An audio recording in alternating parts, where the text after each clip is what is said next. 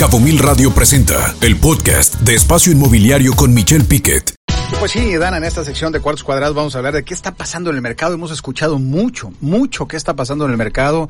Recordemos que la tasa de referencia mexicana, lo que es del Banco de México, subió eh, del, 0.75 puntos base, o sea, llegó hasta el 8.50 eh, por ciento, que hay que decirlo. La tasa de referencia es el dinero que le prestan a los bancos. El gobierno mexicano a través del Banco de México le presta a los bancos a un día eh, dinero porque se quedan sin liquidez y eh, a su vez con ese dinero ellos generan la TIE, la tasa de interés interbancaria de equilibrio, que eso hace que la TIE esté ahorita en niveles de 8.75. Es decir, el dinero subiendo, el costo del dinero eh, subiendo y el tema aquí, Dana, es qué está pasando en los mercados. ¿Tú cómo ves los mercados inmobiliarios aquí en Los Cabos, Dana? ¿Tú sientes que se frenó? Escuchamos al notario, eh, al presidente de los notarios, al licenciado Castro, José Alberto Castro, diciendo que había crecido mucho el crecimiento de actividad notarial, pero que ahorita estaba estable, ya, ya no sigue creciendo con esa tendencia, sino que ya se estabilizó.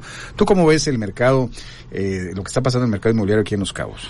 Pues yo todas las mañanitas así con mi café checo cómo está el MLS y sigue muy activo. Sí ha frenado un poquito, no tanto como el primer, al inicio del año, pero de que sigue habiendo, la cuestión es el inventario. Se nos ha reducido mucho el inventario.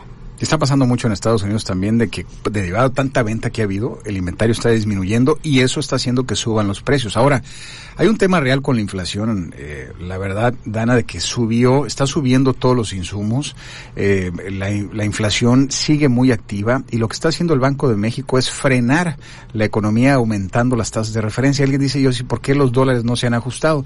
Porque usted recordará que cuando una economía, las economías son como los relojes y así es que usted tenga mucha, mucho cuidado en este momento que está viviendo actualmente aquí en Los Cabos, porque así como se ha estabilizado el crecimiento, está habiendo menos inventario, el tema de los precios pareciera que deben de seguir subiendo, pero tenga cuidado porque con este freno que se está dando derivado de la actividad de la venta inmobiliaria, la economía es como un reloj y ahorita estamos a las 3 de la tarde.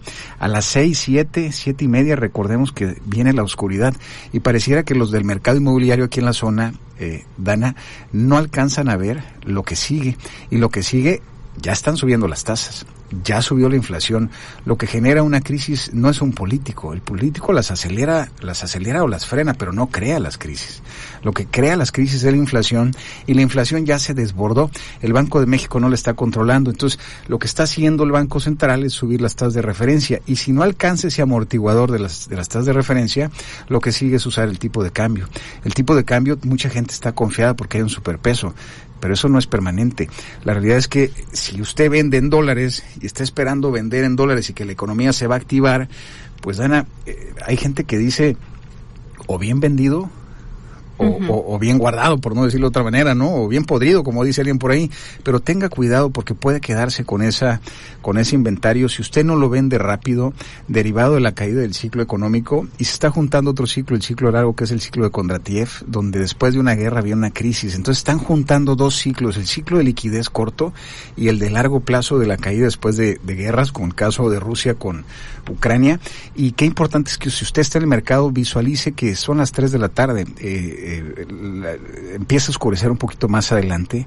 Y, nosotros sí nos atrevemos a decir, Dana, que el mercado inmobiliario, si usted va a hacer proyectos inmobiliarios, hágalos en corto plazo, hablando de un año, año y medio, porque posteriormente todas las variables, Dana, aunque tú estás muy activo en el mercado, estás muy entusiasmada, estás muy positiva, Dana, yo también estoy muy positivo, pero la verdad es que eh, hemos visto lo que ha pasado en estos momentos y en las conferencias que hemos dado, y doy la misma conferencia en los últimos 15 años, nada más que las situaciones son diferentes en cada momento y actualmente podemos decir, así como lo dijimos en el 2006, la conferencia del 2006 sería la misma conferencia de ahorita. Los precios actualmente en los cabos eh, siguen a la alza, inclusive algunos estabilizados, pero viene una caída del mercado, Ana, y muchos inmobiliarios en la zona no lo están viendo. Yo no sé si tú escuchas mucho eso. Pues es que aquí en Los Cabos, Michelle, tenemos dos mercados, el que es el extranjero y es el nacional. Y sí cambiaron las cosas después de la pandemia, porque muchas personas ahora pueden trabajar remoto y vienen aquí y el, el costo de vivienda aquí en México, en Los Cabos, y el costo de vida es mucho menor del que ellos ven en Estados Unidos o en Canadá. Entonces Cabo sigue siendo muy atractivo. Lo que yo sí escucho es que muchos de los nacionales dicen cómo se ha incrementado el precio. El precio, a mí ya no me alcanza. En, los Estados Unidos costaba el precio promedio en 2008 durante la crisis 200 mil dólares la vivienda en los Estados Unidos. En 2020, 2019 antes de la crisis estaba en 300 en 300 mil dólares. Ahorita subió un 33% del 2020 al 22. el precio promedio de vivienda en los Estados Unidos se fue a 400 mil dólares. Es el precio promedio ahorita. O sea, hubo mucha inflación en el valor de los activos allá. Y aquí una casa de 400 mil dólares, pues es el promedio de, de, la venta de vivienda en los Estados Unidos. Pero yo, yo sí quisiera hacer un análisis, eh, Dana. No nos va a dar el tiempo por el tema de la agenda, pero, pero la realidad es que yo sí veo un mercado que la gran mayoría de los que hacen inmuebles aquí en la zona no lo están viendo, inclusive pareciera que tienen abundancia permanente y les va a pasar a muchos de ellos de que se van a quedar con terrenos que están comprando, con desarrollos que están haciendo, porque no están visualizando el tope que viene en los próximos no voy a decir dos años, pero sí en el año y medio, están juntando ciclos económicos que no le van a favorecer. Si usted es constructor, desarrollador, la verdad es que viene un ciclo, eh, va a seguir a la alza, es una opinión muy personal, pero tenga mucho cuidado en hacer inversiones donde pulverice o segmente el riesgo por lo que está pasando. Está claro lo que sigue aumento de inflación, aumento de tasas de referencia, eh, crecimiento de precios de los inmuebles, crecimiento de precios de la tierra, no ceden precios, lo que sigue pues no voy a decir que es una crisis, pero sí vienen ajustes, a pesar de lo que dicen los economistas, vienen ajustes en el mediano plazo del tipo de cambio, que es el otro amortiguador que falta, que falta, Dana, usar. Vamos a un corte, regresamos.